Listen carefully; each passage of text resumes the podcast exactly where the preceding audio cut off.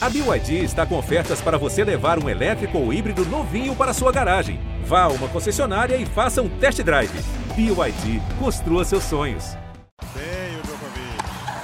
Vibra, Nil Sérgio.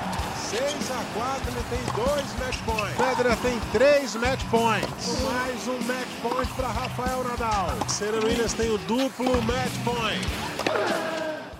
Salve, salve, amigos, amantes do tênis. Estamos chegando com mais um Match Point, mais um podcast do nosso tênis aqui no GE. Globo. Você pode consultar todas as nossas edições, ge.globo barra matchpoint, as notícias do tênis no ge.globo barra tênis. E na edição de hoje vamos falar aí da semana que passou, né? E no Sport TV a gente acompanhou as semifinais do torneio internacional de tênis, lá em Rio do Sul, Santa Catarina. A gente vai falar disso aqui para você, telespectador, telespectador é, hábito, é força do hábito. Né? Para você que acompanha aqui o nosso podcast, vamos falar também de mais um título. Olha aí, ó, olha o tênis italiano aí, ó, mais um título conquistado pelo Yannick Sinner, esse jovem tenista, conquistando mais um título na carreira. Foi campeão lá na Antuérpia, a gente vai falar disso aqui também. E vamos falar da final de Buenos Aires, que teve brasileiro na final. Thiago Monteiro, infelizmente, não conseguiu superar o melhor jogo do, do Sebastião Baez, que, segundo os especialistas, é um dos melhores argentinos aí da, da atualidade, que é o que vem jogando melhor ultimamente o Sebastião Baez, que acabou derrotando o Thiago Monteiro na final de Buenos Aires. A gente vai falar disso aqui também. Para participar do nosso podcast Match Point, mais uma edição, é, eu convoco aqui o Felipe Mussa, é, nosso editor é, de assuntos para tênis no nosso Redação Sport TV, lá com o nosso querido Marcelo Barreto. É, Rodrigues, sempre ao meu lado e nos comentários, esteve comigo nas semifinais e, e, e finais é, em Rio do Sul, Santa Catarina, e Domingos Venâncio, que acompanhou comigo a final feminina do torneio em Rio do Sul. É, deixa eu começar aqui pelo Felipe Mussa, nosso convidado para lá especial. Felipe, um fim de semana bom para o tênis brasileiro, é, visto que a, a, gente tem que promover a realização de mais torneios. A gente já vem comentando isso aqui nos últimos podcasts, né? E Rio do Sul provou que a gente está no caminho certo para distribuir mais os pontos e, e, e distribuir também a, a grana para a galera que joga por aqui sem ter que se deslocar muito e gastar muito dinheiro com a logística da viagem. É, forte abraço para você, Felipe, seja bem-vindo. Obrigado, um abraço para você, Eusébio, um abraço para todos aí, Domingos, Narc também. Realmente o caminho é esse, não tem, não tem outro caminho, tem mais torneio, quanto mais torneio, mais competição e é, não sou nem eu que falo, é, a frase até do João Suete, a última vez que eu pude entrevistá-lo, ele falou, o atleta, o competidor, ele, o jogador de tênis vive da competição, precisa da competição, ele, a competição é alma, do tenista principalmente, né? Então, quanto mais competição estiver aqui, maior vai ser com certeza a evolução dos nossos tenistas. Legal sua opinião inicial aí do Felipe Mussa, né? Deixa eu colocar no papo aqui o Narc Rodrigues. Narc, seja bem-vindo. Forte abraço para você. Eu tive que me deslocar aqui do recinto que eu estava, já estou voltando para minha posição, mas está tudo certo, não baixou a qualidade. Tivemos aí nesse fim de semana a realização desse torneio em Rio do Sul. Você acompanhou conosco aí a fase semifinal. Só para relembrar aqui, Narc, a, a, as semifinais foram as finais, né? Vamos falar logo, logo das finais. Entre uma tenista da, da Hungria, Pana Udvardi, e uma chilena chamada Daniela Seguel. Elas venceram nas semifinais as brasileiras, né? A, a Laura Pigossi e, e, e a Carol Meligeni, respectivamente. E na final, a vitória foi da Pana e o Udvari, mas aí quando, quando eu colocar o Domingos aqui no papo, o Domingos vai falar melhor dessa final, porque ele estava comigo na final feminina. Mas aí o Narc, vou chamar você para falar da final masculina, Narc, foi entre o Pedro Boscardin Dias e o Gustavo Eide, e o Boscardin venceu por 2 sets a 0, mais um 2 a 0 com um jogo bem disputado entre eles, né, Narc? Seja bem-vindo. Abraço Zébio, abraço ao Domingos, está sempre aqui com a gente, almoça, precisa vir mais vezes, que bom que ele está aqui com a gente. Foi um jogo duro, né? No, no, sábado, as semifinais acho que foram características de quadra pesada, jogo bem mais lento, tem que ser mais tático, o jogador precisa ter mais paciência. Mas na final, não. Na final, tempo de sol, né? a quadra de saibro mesmo, acho até que um pouquinho rápida ali a quadra. Né? Mas aí a gente teve um jogo entre dois tenistas de saibro, são amigos, jogaram até a final de dupla juntos, mas com características diferentes. O Boscardin fica mais no fundo, tem um forehand, um backhand, boa movimentação. O Gustavo Eide já prima por ter um ótimo primeiro saque e um jogo mais pesado, assim, vamos dizer, uma pancada de direita. Já peca um pouquinho ali na talvez na movimentação, talvez por ter 1,90m pode ser mexer um pouco melhor, é muito jovem ainda, dá para trabalhar isso, mas foi um jogo duro, um jogo duro, equilibrado. O Boscardinho acabou vencendo seu primeiro título no profissional, vai dar um salto bom aí no ranking, né? Isso vai ajudá-lo aí nos próximos torneios e principalmente nas próximas inscrições dos torneios. Muda completamente aí o foco. É claro que ele sai dos torneios de 15 mil, vai continuar aí, mas talvez no 15 mil vai ser, vai ser cabeça de chave, não sei, um ou outro. E nos de 25 mil vai pelo menos poder entrar na chave ou se garantir ali em boa posição no Qualify. É o ponto de partida da carreira de qualquer tenista, tem que passar por isso.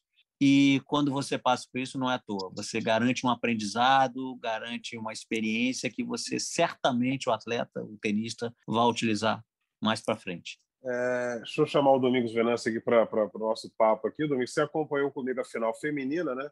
Com a vitória da Pana Yudvard, 6-1 e 6-0. Ele tomou conhecimento da Daniela Seguel do Chile.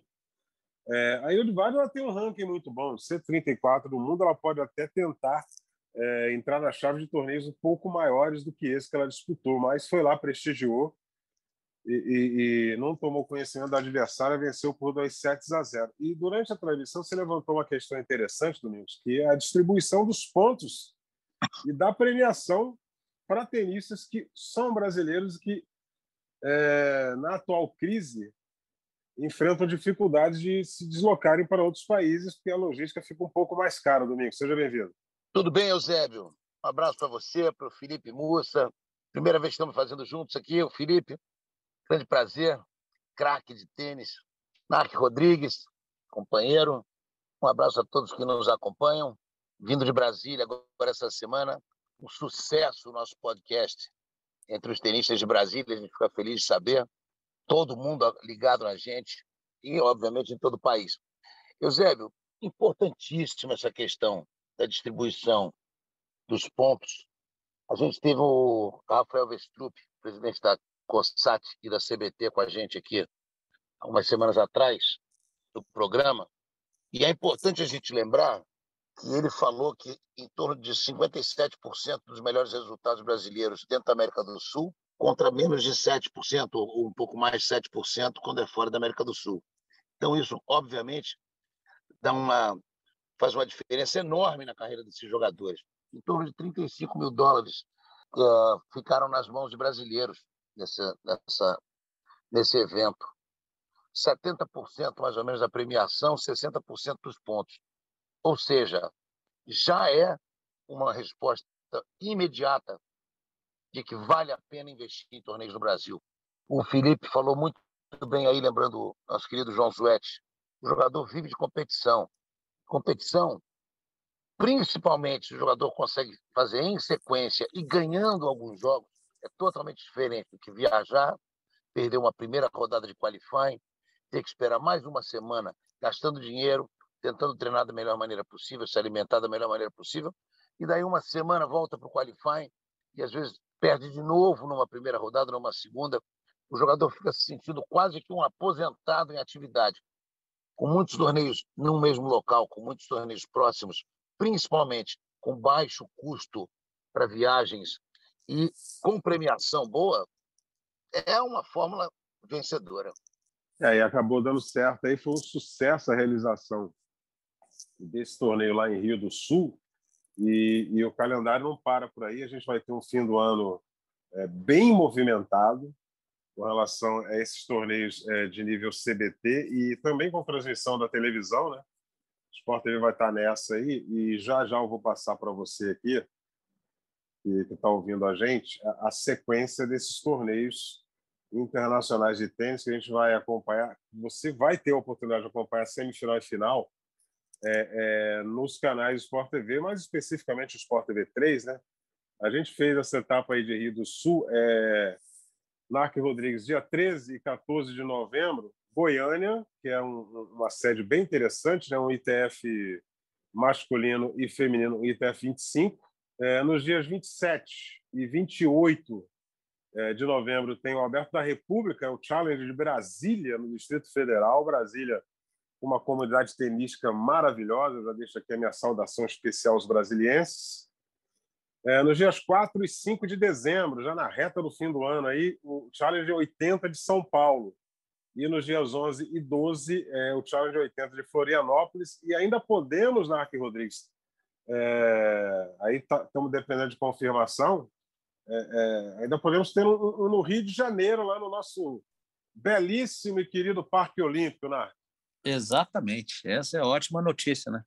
Parque Olímpico, onde foram, foi construída a quadra Maria Esther Bueno, né? com aquele, aquele monte de quadras lá que foram feitas, construídas especificamente para a Olimpíada 2016, porém, para ficar como um legado, né? desenvolvimento do tênis no Brasil, possivelmente aí faltando poucos detalhes aí para confirmação, um Challenger também lá no Parque Olímpico, né? Seria um Challenger em quadradura. E esses outros torneios todos aí, como você falou. E como disse o Domingos, né?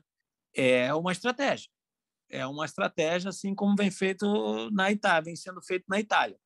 Você abrir, conseguir espaço, chamar muitos parceiros, patrocinadores, atuar junto às federações, né? A Confederação Brasileira, o Rafael Vestrup tem tem feito isso muito bem e, obviamente, ele sendo presidente da COSAT agora também pode trazer os outros países também junto e você fortalecer esse tênis, vamos dizer assim, na base, okay, aqueles torneios de entrada na carreira profissional, aqueles, obviamente, pontuados com alguns challenges também, e dentro do Brasil, aí o Brasil, afinal de contas, é o, país, é o maior país do continente. Você botar um monte de torneios e fazer com que essa geração, esses jovens valores possam crescer aqui dentro vão ganhar experiência aqui dentro. E, obviamente, podendo depois subir com o ranking, não vai sair, sair em aventuras, vamos dizer assim, lá fora. Vai sair já com boa base, com um bom ranking, bem estruturado, e assim a possibilidade de dar certo e você ter alguns jogadores desses entrando ali nos top, top 200, top 50, 150, aumenta bastante. Então é muito bom essa, muito boa essa notícia aí. Eu fico muito feliz de saber que a gente está voltando a ter bastante torneio aqui no Brasil. É, legal. A gente vai tentando resgatar né, é, é, é o período dos anos 80, em que o Brasil tinha torneios é, nível ATP, vários torneios nível ATP, e, e, aqui vieram nomes que viraram lendas no mundo do tênis. Né? Eu posso citar um, que é o André Agassi. O André Agassi jogou o primeiro título da carreira do Agassi, Taparica, 1987. É, eu, infelizmente, naquela época ainda não era um profissional de imprensa, ainda estava tentando decidir o que fazer na vida. 87, meu querido, eu estava com, com 17 anos, eu ainda era, ainda, ainda estava nível banana ball, e, e já, jamais teria esse timbre vocal para passar uma vitória do grande André Agassi, que na época era o nosso saudoso Luciano do Vale, nosso querido Álvaro José, Alvim está aí até hoje. Essa galera aí que impulsionava o tênis brasileiro e que viu de perto o André Agassi ganhar Itapari. E eu acho que é uma. Embora hoje a economia seja outra e os tempos sejam muito mais difíceis, é, tem muito mais gente na face do planeta e tem muito mais gente na, no território brasileiro, é, a gente ainda tenta resgatar essa quantidade de torneios. São torneios menores, se a gente comparar com aqueles da época. É, se eu tiver errado aí, o Domingos que viveu mais intensamente isso pode me corrigir. Mas a gente está tentando aí e, e, e, o que depender do Sport TV e, e do nosso trabalho para levar ao telespectador é, é, é, uma emoção, uma qualidade boa nessas transmissões, a gente vai vai estar tá trabalhando para isso, né, Domingos? Ah, Eusébio, eu fiquei muito feliz, muito feliz ao saber da, da, da da decisão de transmitir, da, da, da, emissora transmitir esses, esses torneios, porque a gente lembra, na, na, na época TV aberta, final de semana, durante os anos 80, mais uma, uma das grandes uh, conquistas do Luciano do Vale, a gente assistia todo final de semana tênis no Brasil, a ponto de uma, de uma, de uma marca de, de construção de quadras virar sinônimo de um tipo de piso. Impressionante. É. Dessa maneira. Jogava-se muito em quadras rápidas. É, até gostaria de saber para quando que tem esse plano do, do, do, do torneio do, do, torneio no Rio de Janeiro. Eu não, eu não Seria não, não a data após a realização de Florianópolis, né, Dar? Olha, um, um, uma beleza a gente voltar a ter torneios em quadra dura também para que nossos jogadores tenham, tenham uh, não tenham tanta dificuldade ao sair do país. Agora, como disse o Narc, saindo daqui estruturados, com pontos, com dinheiro e principalmente com o hábito, o hábito de jogar em sequência, porque é, é, é horrível você jogar uma semana e não jogar outra, e aí perde uma primeira rodada de quali, como eu disse antes, leva uma semana e meia para voltar. Os jogadores tendo hábito de sequência são mais fortes nas competições lá fora. Quanto aos jogadores, Eusébio, o Agas foi um, o Vilander era outro, o José Luiz Clerc, Vitor Pet, vários vencedores de torneios de Grand Slam estavam aqui jogando. Mas isso não começou assim. Primeiro veio com os satélites, antes até dos satélites, torneios nacionais que não pontuavam para a ATP, mas que eram 13 semanas seguidas, que era um, uma, um, um grande banco que patrocinava na época, e uma, uma, uma fábrica têxtil para o tênis feminino.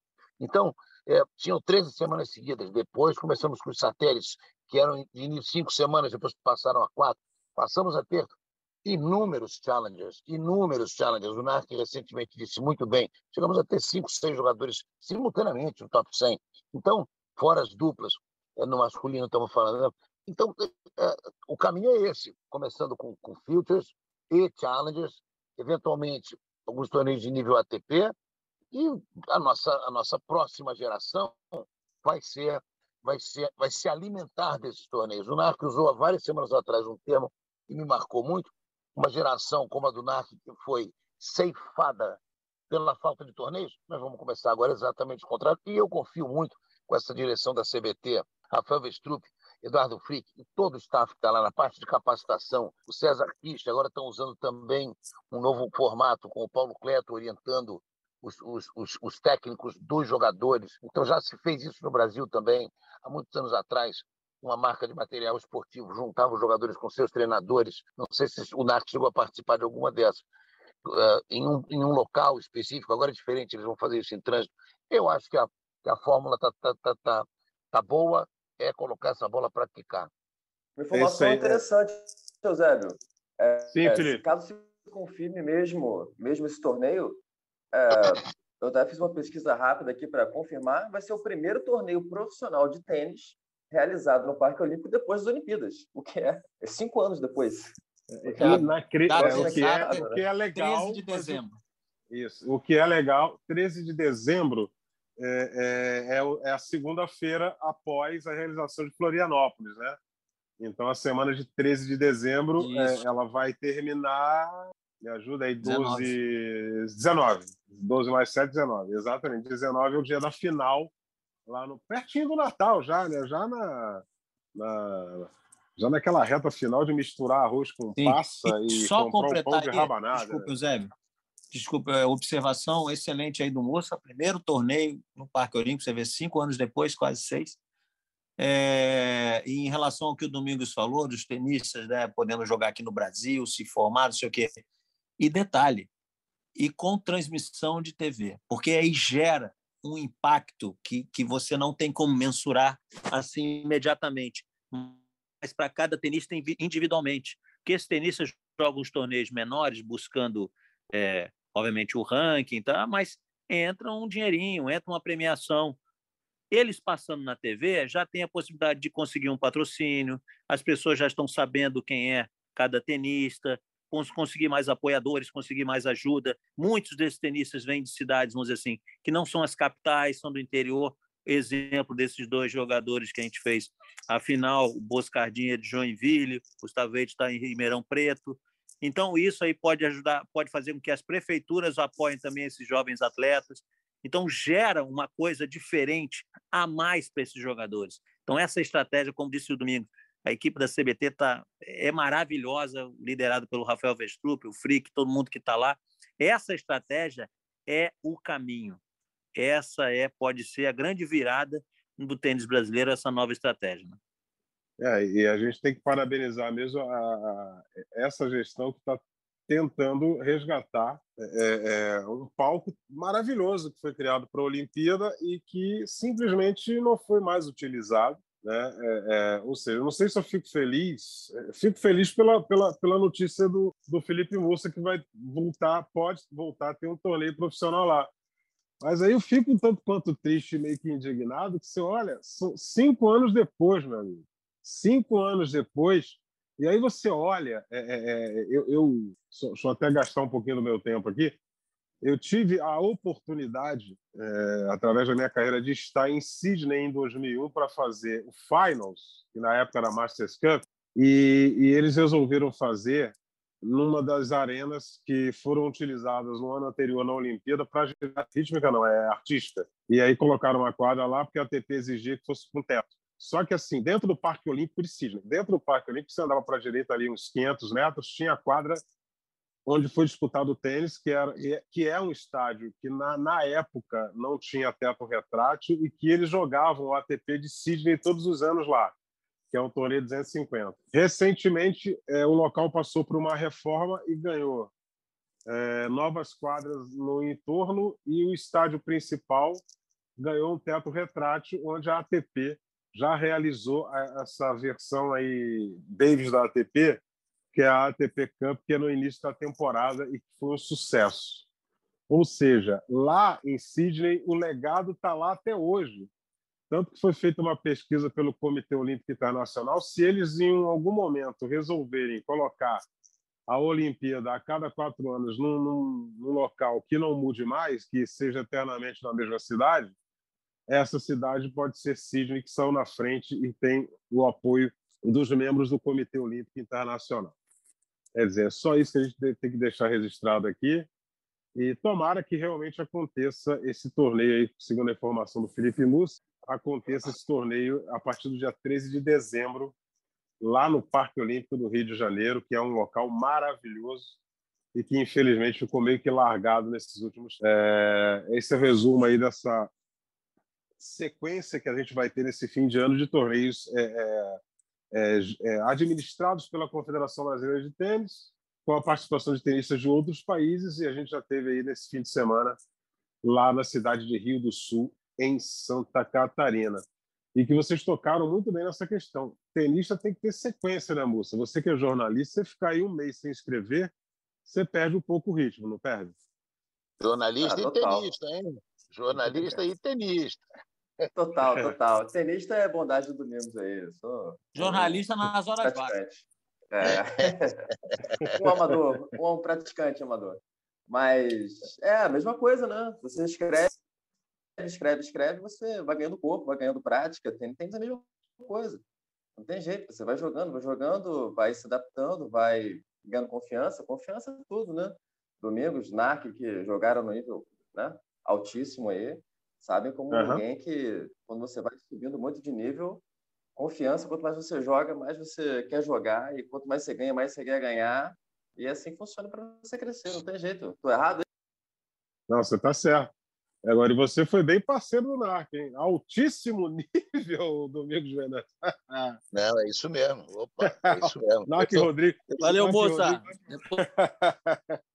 Eu sou testemunha. caixa. Ó, aqui no Rio de Janeiro, eu, eu já eu tive a oportunidade de bater bola com o Egberto Caldas, ali do Tijuca Tênis Clube, e ele só é só elogios pro Nac Rodrigues. O Nac Rodrigues, é... ele, é, ele é o endurance na quadra. É, exatamente. Não, eu, eu, me lembro muito bem o seguinte: jogar com o NARC para o adversário devia ser uma coisa insuportável, porque se ganhasse, ia sair totalmente exaurido. então, Exato. era quase que ganhando e perdendo na próxima ou ficando por ali mesmo. Se ganhasse, e, não jogava a próxima, né, Domingos? Se ganhava, não jogava a segunda. Era, era assim, guardando as proporções, era o Fabrício Santorro do tênis carioca. Que maravilha, hein? É, Olha, essa falaram... habilidade não, aí agora forçou muito. Agora passa lá no é. caixa e volta três vezes. Não, aí é demais. Que maravilha. Agora, vocês falaram, só para a gente encerrar o assunto, da sequência de, é, de, de grandes torneios e, é, na década de 80 e tal. O Domingos até deve ter participado de um ou outro. O, o, NARC, não sei se chegou a pegar essa época, NARC, mas assim, eu lembro de uma, de uma, uma passagem engraçada que aquele torneio que era patrocinado por um, uma certa marca de uísque, né? Então a gente pode falar aqui que eu nem sei se o uísque existe lá, um tal de VAT 69 Cup. Você lembra dessa, né, Domingão? Claro. E, é, e, e, vários, e, o próprio, é, e, e, o próprio dono da marca lá, que, que, que, que patrocinava o torneio, o cara chegou assim e falou assim: olha, é, o campeão do torneio vai ganhar essa premiação e uma caixa de, do uísque. E o vice-campeão vai ganhar a sua premiação pela metade e duas caixas do uísque para aprender a jogar e ganhar, porque o uísque é tão ruim que você vai levar duas caixas. né? E essa era a piada da época, ou seja, mas eram grandes, muitos torneios patrocinados por, por muitas marcas. Que... Era piada, mas era um cara que apoiou o tênis. Todo mundo apoiou se lembra demais. desse circuito. Isso circuito aí fez muita 69. gente crescer. Muita gente crescer. É, Mas é isso. Antes também, antes também tinha uma outra marca de uísque que patrocinava, veja só, torneios juvenis. Era muito louco, mas, mas, mas, mas apoiavam-se em várias outras marcas de bebidas alcoólicas envolvidas. Exatamente. Só que, pô, tinha que orientar a, a, a meninada de não tomar álcool, né? Ou seja, mas estava lá o patrocinador, e, e, e, esse negócio é inerente a torneio de tênis, né? Se tem área VIP, você vai ter álcool, meu amigo. Então tem que orientar a rapaziada de novo. Não, mas eram outros tempos, é, eram outros tempos também, porque é, a gente vai falar assim, o que seria do, do tênis hoje, né? Em alguns países, no, no nosso, inclusive, se essas marcas lá atrás não tivessem dado esse start ou apoiado isso aí, a gente talvez não tivesse os ídolos que a gente já teve. E aí eu vou dar um exemplo, desculpa, não vou sair da nossa área aqui, mas dar um exemplo de um outro esporte, né? Um outro, é esporte, não é modalidade. O que seria da Fórmula 1 se não fosse as marcas de cigarro? Nossa, na Europa, O que seria né? lá atrás? É, talvez não fosse o que é hoje. Entendeu? Então eram outros tempos. A gente tem que, que só, na verdade, elogiar o fato de ter acreditado, ter investido dinheiro. A gente nunca fez uma conta e talvez nunca vai saber se realmente essas marcas obtiveram retorno né, no tênis, essa marca do uísque e outras marcas aí, bebida alcoólica, tendo investindo, investido. Na verdade, a gente só tem que agradecer. Que foi, e, naquela época, era e, o que a gente precisava, não é não, Domingos? Exatamente. É, a sociedade mudou muito, né? E as mudanças foram, obviamente, tendo que ser, é, é, tendo, que, tem, tendo que gerar novos tipos de, de, de apoios e novos tipos de apoiadores, né? É, mas na Ásia, por exemplo, ainda a gente ainda vê é, um, um, grande número de marcas, tanto de cigarro quanto de bebida, envolvidos. E, e, no próprio futebol a gente vê eventos internacionais também com esse tipo de apoio. É, é, eu acho que o, é, é, cabe a gente saber que a, que a sociedade está né, tá, tá sempre mudando e a gente, obviamente, procurar adequação às mudanças sociais. Né? Mas não, acho que não cabe crítica, não. Acho que era, era o que acontecia e é o que tinha e, e ajudou a tocar muito fortemente o esporte no Brasil e em tantos outros países. Né? É um, é um, é um é. tema é é um, é um, tema um tema a ser bastante esmiuçado aí. É, eu, eu acho que, que eu vou com o NARC. A gente tem que agradecer esse pessoal que foi pioneiro lá atrás e também a gente tem que lembrar para eles que eles não estão fora, não. Se eles tiverem as suas marcas, independentemente do que elas sejam, eles podem tentar patrocinar grandes eventos e grandes torneios. Eles não estão proibidos disso, entendeu? E o mercado está aberto para todo mundo que quer incentivar o esporte, incentivar o desenvolvimento, principalmente do tênis. É, vamos falar aqui, a gente já falou desse, desse circuito, nosso circuito nacional aí nessa reta final, e o pessoal que está ouvindo a gente aqui vai se ligar nessa reta final do ano aí, ó, para quem vai ficar carente de torneios ATP, né, Narco? Tem a nossa opção aí de acompanhar esses torneios com bons jogadores até o Sim. mês de dezembro, até perto do Natal, meu amigo. Tem tênis para você acompanhar até pertinho do Natal é, no nosso canal campeão aqui. Não, você não vai ficar sem ver a bolinha amarela de jeito nenhum. Se depender da gente, você vai ter tênis aí todo fim de semana. Vamos falar, falar em tênis de fim de semana. É, eu na nossa escalada aqui no início, eu, eu já eu destaquei aqui mais um título do, do italiano Yannick Sinner, é, é, esse jogadoraço de tênis é, que surgiu desse trabalho maravilhoso iniciado no tênis italiano, no esporte italiano em geral. E no tênis italiano, a gente sempre fala aqui do Ricardo Piatti, que é uma, uma figura fundamental para esse desenvolvimento. E o Sinner conquistou o torneio da Antuérpia, Antuérpia nesse fim de semana. Torneio que alguns anos atrás só, só era é, aberto para jogadores europeus e agora abriu para todo mundo. É o antigo Diamond Rackets que você ganhava lá é, de prêmio um troféu do tamanho natural de uma raquete com 1.617 pedras de diamante, que diamante é uma das atividades comerciais mais intensas e fortes da Antuérpia. É, só que isso aí mudou, já não tem mais essa raquete. Você ficava com essa raquete para sempre se você ganhasse três vezes seguidas o torneio ou cinco vezes alternadas. E agora, essa semana, o, o, o Yannick Sinner foi campeão na Antuérpia. Mais um grande resultado aí para o tênis italiano, hein, Felipe Osso? É isso aí, Eusébio. O Sinner realmente teve uma campanha bem legal é, no Antuérpia. Ele ganhou do Musetti no início, né, dois sets. Ele, na verdade, não perdeu nenhum set na Antuérpia. Então, foi muito bem, realmente. E eu fiquei impressionado com a final. Assim, ele ganhou muito bem do Schwartzman, dominou completamente. É, eu esperava já que ele fosse agressivo, como ele realmente é agressivo, principalmente com a direita, mas achei também que ele, é, principalmente, escolheu melhor a hora de ser agressivo. E acho que isso é uma evolução nítida do jogo dele. Assim, ele, ele era um cara que sempre bateu muito forte, mas escolhendo melhor quando ser agressivo, batendo uma bolinha mais, outra bolinha mais de preparação, e bater na hora certa, eu acho que está fazendo uma diferença é, realmente perceptível no jogo dele e tá, tá, tornou ele um jogador muito mais assertivo, tá errando menos e, e, mais objetivo, né? mais focado. Assim. Fiquei bem impressionado mesmo da maneira que ele controlou o Schwartzman, que a gente sabe que é um jogador bem duro. Gado Schwartzman 6-2, 6-2 na final. Jogar a final também sempre é difícil, né? É, é realmente um cara que já já tá, subiu o primeiro 11 agora do ranking, pode muito bem pintar aí no ATP Final. É, rapaz, que resultado expressivo para o Yannick Sinner, né? É... E que ranking que ele vai já vai estar tá atingindo, né, Narc? É, é... Realmente, e, e, você olha, Narc, você vê, o cara ainda tem muito tênis pela frente, ele é muito novo ainda e já tem resultados expressivos, né? Sim, já ganhou o torneio. Esse ano está fazendo uma ótima temporada, mas sempre tem um mais, né? Tem que começar a ganhar dos caras ali.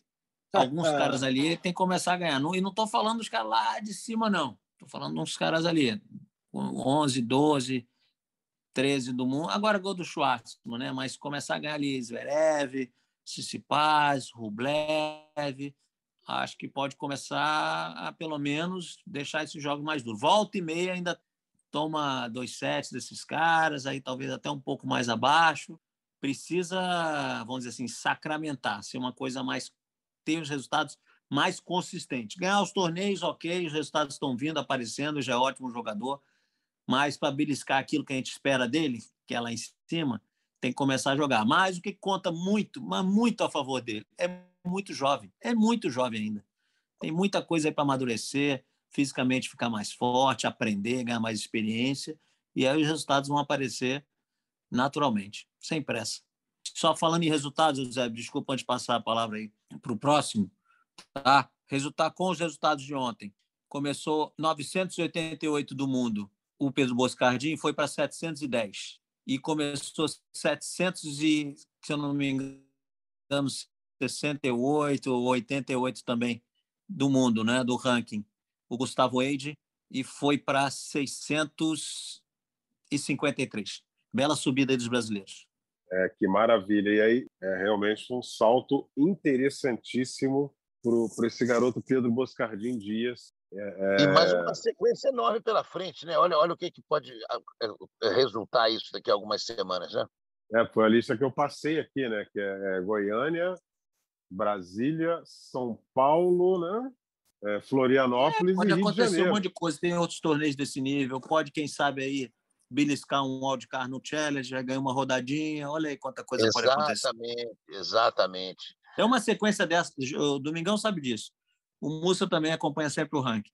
Essa galera lá, 900 do mundo, 800 do mundo, uma sequência de torneios dessa aí, o cara pode subir 350, 400 posições. E, e a cabeça sobe junto, né, né? Claro, claro. É, a cabeça muda completamente de padrão. Numa sequência de Baez, o argentino agora. O argentino, o Baez, acabou de fazer uma sequência boa É isso aí. A gente vai falar dele já já aqui, né? Que ele fez a final com, com o Thiago Monteiro em Buenos Aires e ganhou sem problema. Né? Ganhou com uma certa tranquilidade do, do, do Thiago Monteiro na final de, de Buenos Aires. É, então, aí, essa, essa vitória do Yannick Sinner, a gente já destacou, vencendo o torneio na Antuérpia, é, conquistando mais um título na carreira Yannick Sinner. Vamos, já vamos passar, então, para essa questão do Sebastião Baez. Pois não, Deixa eu só falar uma coisa sobre a Antuérpia, rapidinho os organizadores não contavam com, com, um cidadão chamado Ivan Lendl. A ideia era ter uma raquete que fosse durar para sempre, uma longa disputa. Só que o cidadão foi lá e rapidamente abraçou a raquete e levou para casa. Ganhou três seguidas, né? Exatamente. Eles tiveram que fazer uma outra raquete depois, já com a garganta mais abertinha. Eu acho que com menos diamantes só que essa também já levaram. Acho que foi o Marco Rosset que levou essa. Acho que o Rosset ganhou cinco, cinco vezes alternadas, se não me engano. É, e aí e aí parou essa brincadeira de fazer raquete de ouro maciço, né, no tamanho natural. Né? É. É, agora, certamente, na hora do aperto, ela será derretida. Fica tranquilo. ai, ai. Não precisa derreter, é só você vender as 1.617 pedrinhas de diamante já resolve o problema. Pois é, é mas a gente espera que o Ivan Lendl não vai precisar fazer isso. Eu acho que ele está. Como, como diz o outro, acho que ele tem o boi na sombra ali tranquilamente.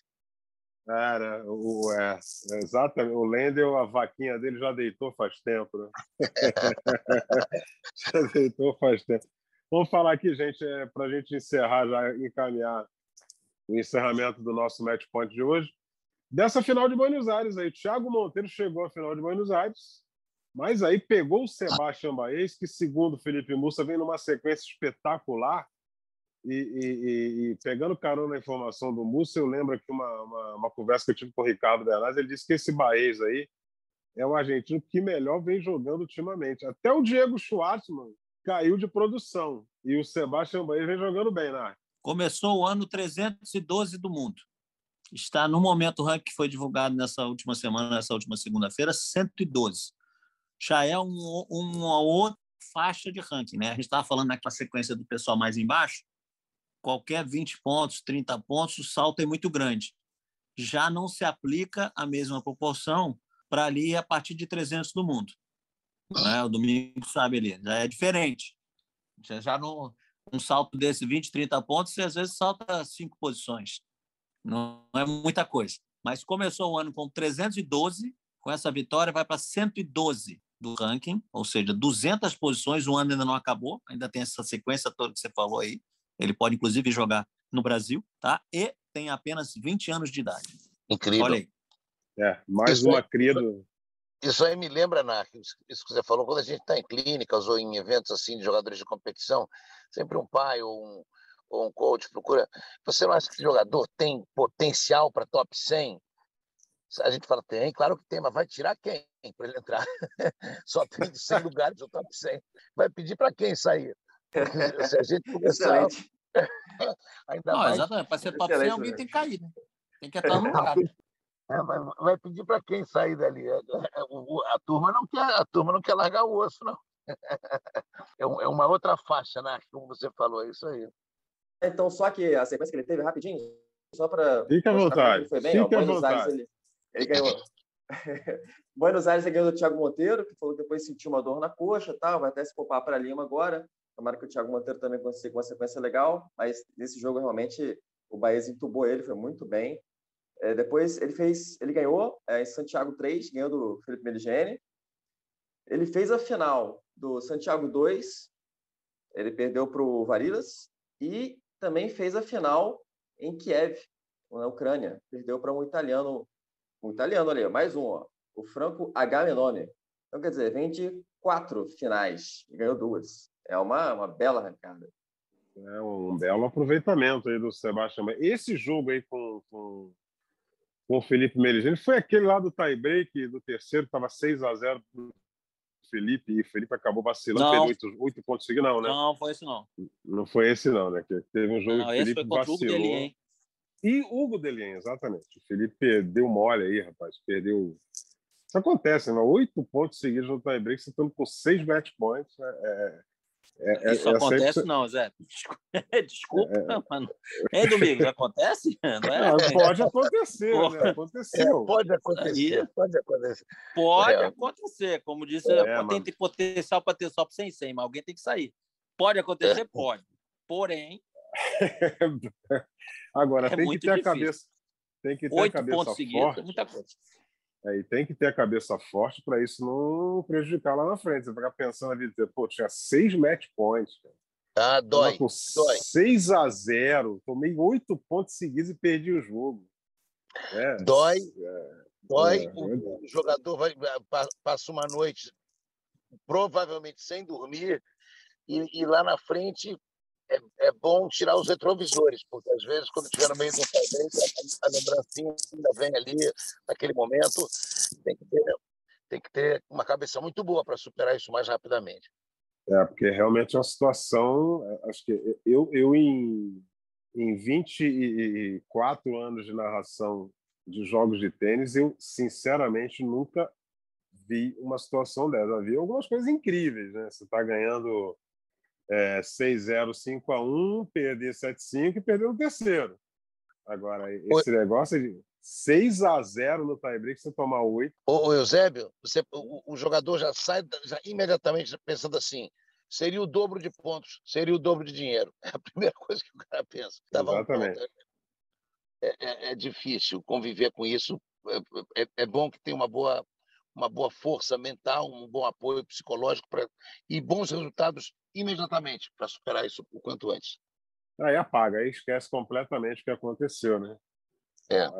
Esquece completamente o que aconteceu. Mas, assim, a gente está destacando esse Sebastião Baez. Vamos ficar de olho nele para a sequência, esse, essa reta final de temporada e início da temporada é, do ano que vem. É, para fechar aqui o, o, nosso match point de hoje, o, o Narc colocou no nosso grupo aqui, do, inclusive do match point, né? é, é uma notícia que me deixou aqui tanto quanto intrigado. É, é, mais um impasse a respeito da exigência de comprovante de vacinação para tenistas participantes do Aberto da Austrália. É, e a história ganhou um novo capítulo. E, e, e, esse novo capítulo é o seguinte, né? É, um e-mail da WTA para jogadoras acabou vazando para o The New York Times. E as informações foram confirmadas pelo, pelos veículos australianos, o Sydney Morning Herald e o The Age. Segundo o documento, as atletas que não estiverem vacinadas poderão chegar ao país e jogar o torneio, mas estarão sujeitas a uma rígida quarentena. É, eu faço essa única pergunta para os três participantes aqui do nosso podcast. Se isso acontecer, não gera uma um certo clima de discriminação, ou seja, você não está vacinado, você vai sofrer o inferno aqui, você vai ficar preso, você não vai poder ir ali, ir aqui. Né, né. Quem está vacinado vai ter uma certa liberdade para treinar, para fazer, para ir aqui, para ir ali, para ir acolá, e aí vai gerar um desequilíbrio. É... Vocês acham isso ou vocês têm uma opinião diferente? Aí vocês escolhem quem é que vai começar. Vamos começar pelo mais novo. então sou eu, então sou eu. Boa. Eu não sei que ele Domingos tá... Velança, contigo mesmo. Você acha que é você? garotão, garotão é o Felipe. Olha, eu acho que posso. Vou começar mesmo, então? Eu, eu começaria pelos mais velhos, aí, mais experientes. Ah, já também, pegou a palavra, vai. Aí. ah, eu acho o seguinte: é, a gente sabe que a Austrália tem uma política muito forte de vacinação, né? Eles têm uma já desde o início da pandemia, uma, um controle bem rígido assim, né?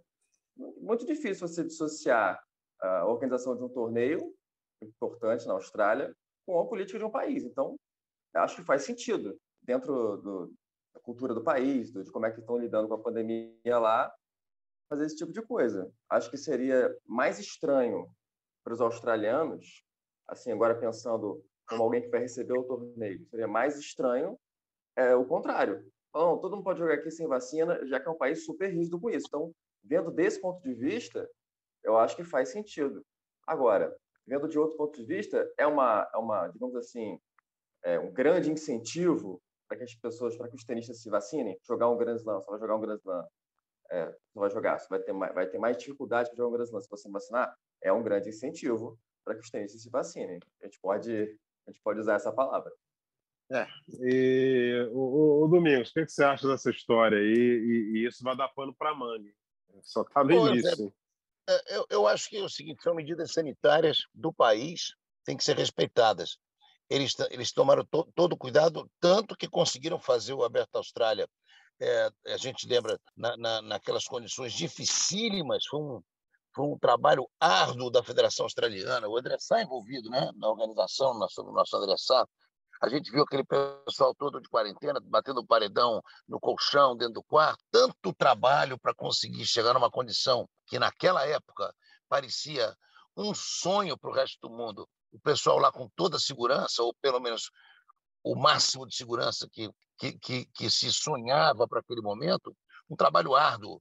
Eu acho que eles devem eh, ter, obviamente, na cabeça, sim, defender o que foi feito. São medidas sanitárias locais, devem ser respeitadas. Eu acho que o tênis não pode ser, da mesma forma que às vezes a gente reclama do futebol, uma, uma, uma, uma situação à parte da sociedade. Não, é assim que tem que ser naquele país. Há, há muitos anos, como vocês sabem, o, o, meu irmão Lincoln mora na Ásia desde 86, na China e em Hong Kong, e, por vezes em outros lugares. Para ir visitá-lo, tem que tomar uma série de vacinas e é isso que tem que fazer. Não tem, não tem, não, não tem meio termo, né? Quer ir lá, tem que respeitar as regras locais. Se elas são certas ou erradas, deve ter, deve ter razão para esse tipo de, de escolha. Eu acho que tem que seguir o que o, que o, o país está comandando, seja tênis, futebol e, ou qualquer outra atividade, regras sanitárias para ser cumpridas. É isso aí. Para você ter uma ideia, quando eu estive na Austrália em 2001, 2001, é, todo o procedimento de documentação teve, teve que ser iniciado uns quatro meses antes. Por quê? Porque, é, como eu moro no Rio de Janeiro, vocês todos moram no Rio de Janeiro, é, aqui não tem o um consulado australiano. Aliás, não tem consulado da Austrália em lugar nenhum no Brasil. Aqui no Brasil só tem, pelo menos na época não tinha, só tem embaixada, embaixada em Brasília. Ou seja, o meu passaporte foi para Brasília, ele ficou morando lá um tempinho, depois ele voltou com visto australiano. E a determinação de que eu teria que ter um certificado de comprovação da vacina contra a febre amarela. É isso na aí. época eu tomei a vacina contra a febre amarela para poder entrar em território australiano. Muito pior do que isso. Né?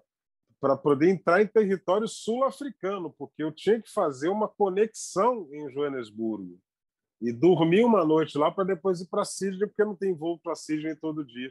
E foi isso que aconteceu. Narc Rodrigues, você vai. José, desculpe, só, só uma correçãozinha. Você que nós todos moramos no Rio de Janeiro. Não, eu moro em Niterói. Niterói, o, o, o Rio, de Janeiro, o Rio de Janeiro faz parte da Grande Niterói. Algumas, algumas pessoas, algumas pessoas conhecem, mas o meu visto é de Nikit. Exatamente. E as suas vacinas é, são, são, digamos assim, aplicadas no, no, no Instituto Vital Brasil, que é um polo maravilhoso de desenvolvimento para imunizantes. Isso, é, você também e, tem passaporte de Niterói. Exatamente. Narc Rodrigues, você vai para o nosso grande finale. O que, que você está achando dessa situação toda que envolve esse bafafá aí todo do aberto da Austrália no início da temporada do ano que vem? Eu acho, pensando pelo lado dos tenistas, eles só têm a agradecer, que a primeira orientação nem era essa. A primeira orientação era somente vacinados ou seja, muita gente ficaria de fora. Eles agora, na verdade, deram uma alternativa para aqueles que, por orientação ou por, sei lá, por escolha, não querem se vacinar. Porque, como disse os amigos aqui, os colegas, são regras. São regras. Tá? E bom lembrar, alguém citou aí em relação às condições dificílimas do ano passado.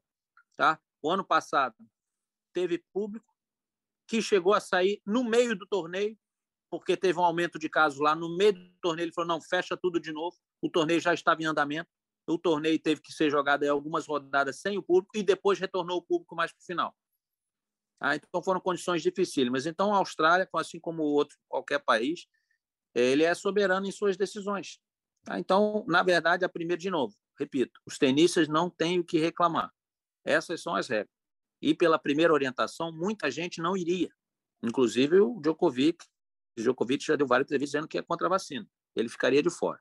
deram uma oportunidade. Ah, quem não quer se vacinar, ok, vai ter que passar por essas regras aqui, que são as mesmas do ano passado. Não tem diferença nenhuma. Ou seja, quem já foi com essas regras vai ter que ir de novo. Só isso, tá? E lembro bem na época, na época, um post, se não me engano, uma entrevista da Azarenka, na qual ela falou assim: "Eu não sei do que os tenistas estão reclamando. Muita gente no mundo aí não tem o que fazer, fechar, trancar em casa, e estão dando oportunidade para a gente de executar o nosso trabalho, de fazer o que a gente gosta. Então, a gente tem que olhar isso aí como uma oportunidade de agradecer a chance que estão dando para a gente. A Azarenka ou fez um post ou deu uma entrevista usando essas palavras aí. E eu tô com a Azarenka. É isso. Ah, eu tô sempre com ela. Dubai, né? Jogaram em Dubai, não foi isso? Isso, eu, eu tô Exatamente. sempre com ela. E eu tô com a Azarenka sempre, porque eu sou muito fã dela. É. É, e, pode, e, pode. e, e para fechar essa história toda, é, alguma jornalista perguntou, se não me engano, para o primeiro-ministro da Austrália, que se você tem algum recado para Novak Djokovic, ele falou, não tem recado nenhum para ele, o meu recado é para todo mundo que vem para cá, para mim ele é igual a todo mundo, ou seja, está tudo certo. Né? Regras são regras. E tem uma frase que eu não esqueço até hoje, aí no meio de um jogo de tênis, de um juiz de cadeira chamado Rudberger, já, já falecido, né? Rudberger já não está mais entre nós, e o nosso querido e fantástico Marat Safin quebrando tudo, reclamando do gato, do, do, passarinho, da chuva, da raquete, da corda da raquete, tudo. Aí o Rudberger virou para ele e falou assim: seguinte, aliás, eu vou corrigir, não foi o Rudberger, não. Foi o nosso, esse pior ainda, que aquela cara de poucos amigos dele, o nosso Lasgraf. O Lasgraf virou para o Salafim e falou assim: amigão, as regras não são minhas. As regras são do tênis. Então você, por favor, você joga tênis, você trata de cumprir. É assim que funciona e o resto é tudo muito mimimi, chororô, reclamação. Os caras têm uma vida maravilhosa, é, os caras que estão acima de 50 no mundo, remuneração satisfatória, patrocinador satisfatório. Amigão, vai lá e cumpre a sua parte, e depois a gente conversa. E se você não quer vacinar, você fica em casa. Nenhum problema. A, a, a saúde alheia agradece. É, meus amigos, é, agradeço aqui a participação de vocês. Felipe Mussa, mais uma vez. É, a porta sempre aberta aqui. E agradece ao Barretão mais uma vez pela sua participação, por ter te liberado para o nosso podcast.